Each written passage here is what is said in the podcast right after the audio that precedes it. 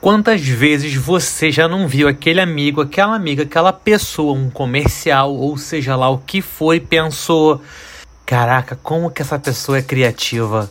Eu não quero ser chato com isso, mas eu tenho uma boa e uma má notícia. A primeira coisa é que criatividade não é nenhum tipo de dom. E a segunda é que se você tá achando alguém mais criativo do que você ou coisa do tipo, é sinal de que você está um pouco preguiçoso.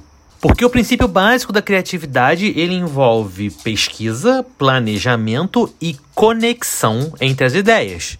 O primeiro passo que a gente tem que sempre considerar é a pesquisa. Nenhuma ideia vem do nada. As pessoas sempre têm referências porque elas buscam de forma ativa por aquilo ali.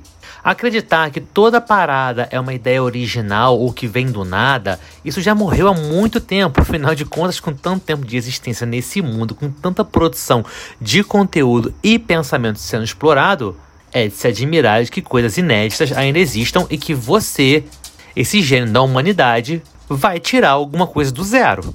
Mas vamos falar de pesquisa porque isso vai te ajudar demais na hora de for produzir conteúdo ou então pensar em novas soluções. Se liga só. Ficar no Facebook, ficar no Instagram é bem maneiro, a gente gosta, passa um tempo nisso, eu até ganho minha vida com essa parada.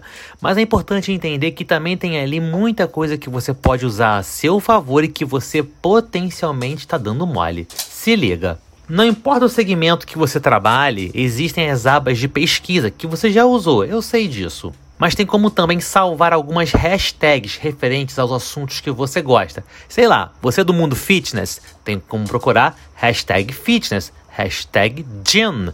E assim, e salvando isso para sempre que houver alguma postagem relevante, a plataforma vai te entregar. E se você não é burro, se você quer economizar tempo e energia, pelo amor de Deus, crie uma pasta com essas fotos salvas, com os formatos que te interessam, com poses, com formas de mostrar um produto, com formas de treinar, para galera da academia, tá? E assim por diante, que assim você vai ter uma galeria de coisas que você pode acessar, referências para se inspirar. Isso vale para qualquer segmento, tá bom?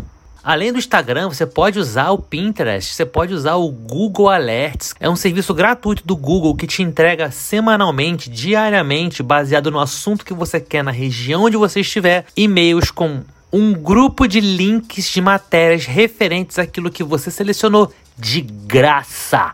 Além de plataformas como o TikTok, o Medium, existem outras que podem ajudar você. Ah, é das artes, vai pro Behance. Ah, é dos negócios, vai na Exame, sei lá. Ou então vai ouvir um podcast, entra num grupo de Facebook de gente falando sobre aquele assunto. Não interessa, você consegue encontrar essas informações em tudo quanto é lugar.